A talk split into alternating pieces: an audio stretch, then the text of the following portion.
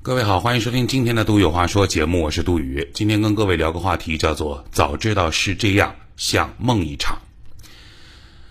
二零一四年三月五号，总理在解读当年的政府工作报告当中说，要建立和完善互联网金融的发展。同年十一月，杭州市出台了关于推进互联网金融创新发展指导意见。按照这份意见当中说，二零二零年。杭州要基本建成全国互联网金融创新中心。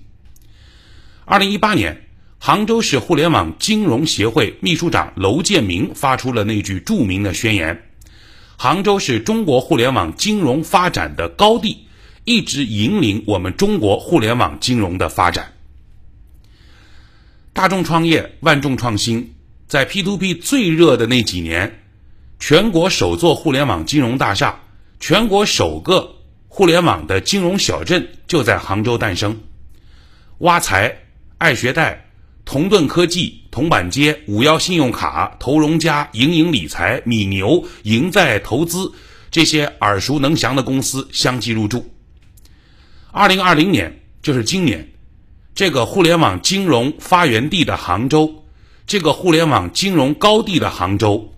它的互联网金融产业的实际的状态是寸草不生，连根拔起。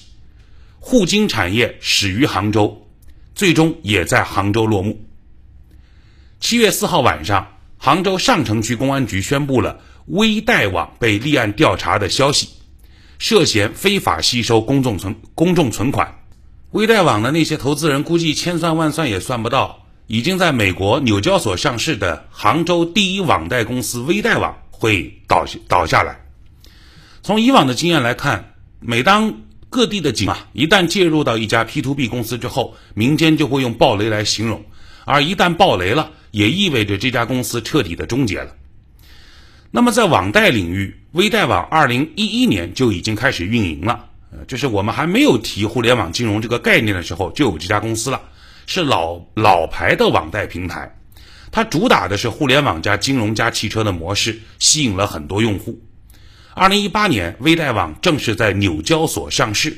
在微贷网的招股书当中介绍，过去三年，微贷网是中国最大的汽车融资解决方案提供商。二零一七年市占比例为百分之三十五。从这个角度来说，微贷网是名副其实的车辆贷款、车贷的一哥。啊，那么除了这个车贷一哥的市场垄断地位之外，微贷网发展的前期还有一个亮点，就是它的坏账率极低，百分之零点零点几吧。为什么坏账率极低？是因为微贷网那个创始人本身有过很多年的创业经验，做过催收行业，所以他本人对于风控极其敏感。因此，微贷网你看，第一，人家这个。汽车贷款市场，人家是老大。第二，人家的坏账率极低，那这个就是天生的好模子嘛。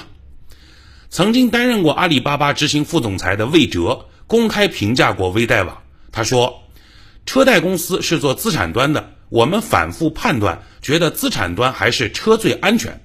第一，价格判得准，这辆车多少钱，抵押的时候我就知道；第二，看得住，通过 GPS 手段、互联网手段能看得住这辆车。”第三，卖得掉，最后出了问题，车收回，车收回来，我能够迅速变现啊！所以呢，魏哲的嘉裕基金也投资了微贷网，在 B 轮的时候就投了，因为魏哲觉得没啥风险，你有车在那怕啥？不同于以往的 P to P 暴雷，之前很多公司，比如什么唐小僧啊、斐讯啊、易租宝啊、钱宝网啊这样的企业，还包括什么金鹿财行，对吧？他要么就是从头开始就为了把泡泡吹大骗钱，一开始就是动机不良；要么就是在操作的过程当中涉及到了自建资金池、非法挪用。可是从目前综合的信息来看，能够看得出微贷网是真的想好好做 P to P，在后期大环境变差之后，也想顺利落地、良性退出的，就是他没安坏心，他是真的想好好做这个公司的。微贷网的创始人姚红找到了 AMC 的机构承接券商。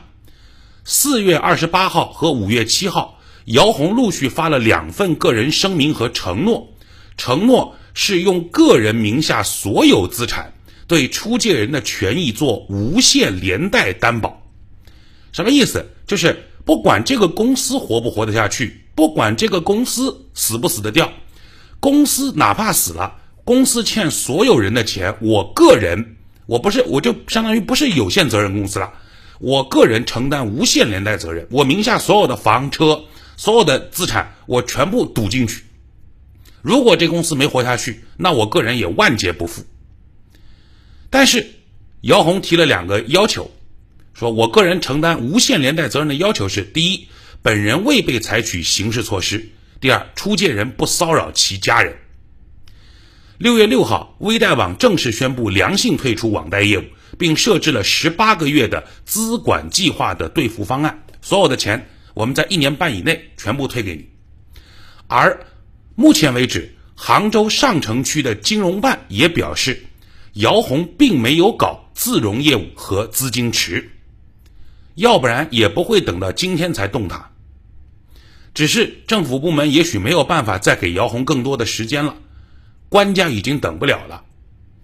去年互联网金融整治领导小组会议当中提到过，争取在二零二零年六月底之前完成调整，这算是给退出定下了时间的调子。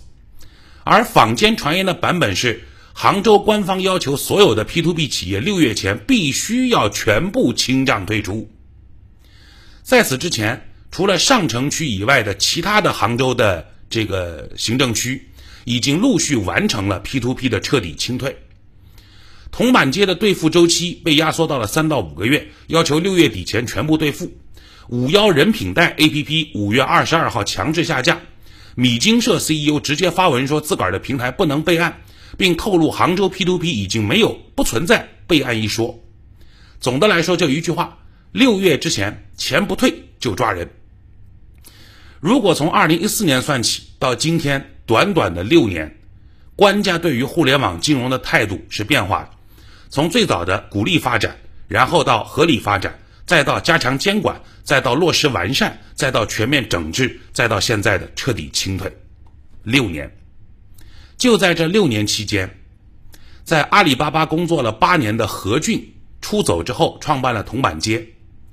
工号七十五号，支付宝早期创始人之一的钱志龙做了米庄理财。阿里巴巴的第四十六号员工李志国做了挖财。前支付宝研究院的院长陈达伟创办了玛瑙湾。互联网硬件领域明星创业者王楚云搞了极路由。腾讯前元老刘化进创办了爱财富。华盛顿大学物理学博士郭振洲搞了夸克金融，清华大学工商管理硕士王旭航创立了牛板金。以上的这些创业的大佬，当年的创业明星，如今都被警方采取了强制措施，从光芒万丈到锒铛入狱。